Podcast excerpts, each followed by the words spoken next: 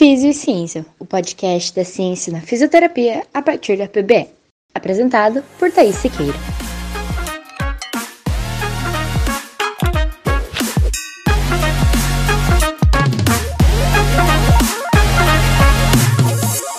Olá, seja bem-vindo ao podcast Físio e Ciência. Se você é profissional da saúde, você provavelmente já teve algum cliente ou paciente que referiu dor ao fazer algum movimento. E aí, o que, que você faz nesse caso? Você é do time cancela todo o movimento, se o paciente tem dor, muda o exercício ou atividade, ou você é do time vamos com calma, adapta o movimento, reduz a amplitude. Vou confessar para vocês que até pouco tempo atrás eu era a físio que dizia: Olha, paciente, você vai fazer esse exercício, mas se você sentir dor, para, não faz mais. Esse comportamento é natural, muito devido à nossa formação que é estritamente anatomopatológica. Aquela formação que afirma que se existe dor, é sinal de que tem lesão. E assim eu observo com a maioria dos profissionais do movimento. Quem nunca reclamou com um professor de educação física na academia que um determinado exercício dói e ele simplesmente mandou você fazer outro exercício? Provavelmente ele ficou com medo de que se você tem dor, talvez você tenha uma lesão e aquele movimento que é doloroso poderia piorar a lesão. Realmente, a dor é um sinal de alerta do nosso corpo. Se não sentíssemos dor, provavelmente morreríamos mais rápido, pois não saberíamos quando pisaríamos num prego, ou tivéssemos um sangramento, ou nos queimássemos. Mas o que eu aprendi estudando dor é que ela pode existir mesmo se o nosso corpo não tem nenhum perigo físico. Isso porque, de forma muito resumida, quando sentimos dor, principalmente de forma crônica, o nosso cérebro se modifica, modifica a sua fisiologia. E mesmo na ausência de um estímulo nocivo físico, passa a produzir a sensação dolorosa. Ou seja, o cérebro produz a dor. O que precisa ficar claro aqui é que isso não quer dizer que a dor é coisa da cabeça da pessoa. A dor existe, o paciente sente, ela só não é resultado de um processo físico local. Além disso, precisamos ter em mente que a experiência dolorosa é individual, ou seja, cada pessoa sente e reage à dor de forma única. Isso vai estar relacionado com as experiências prévias, com seu contexto social, seu estado psicológico, entre outros fatores. Sabendo tudo isso, a gente deve começar a pensar: será que realmente é um problema o indivíduo sentir dor durante o movimento? A resposta é depende, mas em diversos casos não. No processo de reabilitação ou em casos de indivíduos com dor crônica, sentir um certo grau de dor durante alguns movimentos é perfeitamente normal. E é isso que nós, como profissionais, precisamos ter em mente e ensinar nossos clientes e pacientes. Precisamos começar a não nos assustar com a dor e nem assustar os nossos pacientes. É extremamente importante que você eduque o seu paciente, o seu cliente, o seu aluno.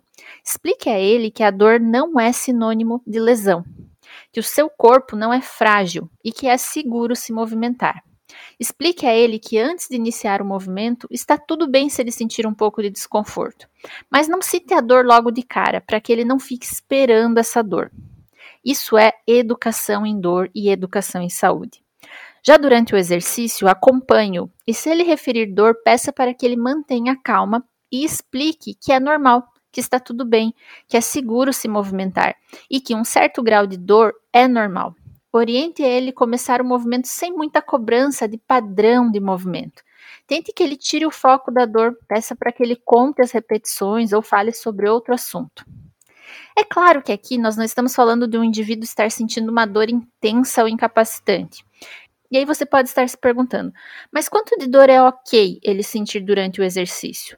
Quando eu devo me preocupar e interromper o movimento? Bom, não existe um número mágico, mas temos algumas recomendações que podem te nortear com relação a quanto de dor é ok para o seu paciente sentir durante o exercício e 24 horas depois. Isso mesmo, porque não é só durante o movimento que a dor importa. É preciso observar se ela não se exacerba depois do término dele. A primeira dica em relação a isso é converse com seu paciente e pergunte a ele. Isso aí, decisão compartilhada. Quanto de dor ele acha que é ok para ele suportar? Que é tranquilo para ele. Alguns pacientes terão mais tolerância à dor do que outros. E nós não podemos colocar todo mundo no mesmo saco, no mesmo número. Para alguns, é tudo bem sentir uma dor de 5 durante o exercício, mas para outros, um 2 é mais que suficiente na escala numérica de dor. Lembra que a gente falou? A dor é uma experiência individual. Alguns estudos, porém, tentaram encontrar um número para nos guiar e foram no meio termo. Eles citam que a dor de intensidade 5 na escala numérica da dor seria seguro para indivíduos com dor lombar crônica, tendinopatias, síndrome da dor patelo-femoral, assim como para estiramentos agudos de posterior de coxa, por exemplo. Mas talvez uma das melhores medidas para esses casos seja que a dor do paciente não atrapalhe as atividades de vida diária dele. Ou seja, que a quantidade de dor que ele sinta ainda permita que ele consiga manter as suas atividades como comer, vestir-se, dormir, trabalhar e a sua higiene pessoal. É importante que nós profissionais tornemos o ambiente do exercício o mais seguro possível para esse indivíduo com dor, usando equipamentos adequados e orientando, auxiliando durante o exercício, passando segurança a ele.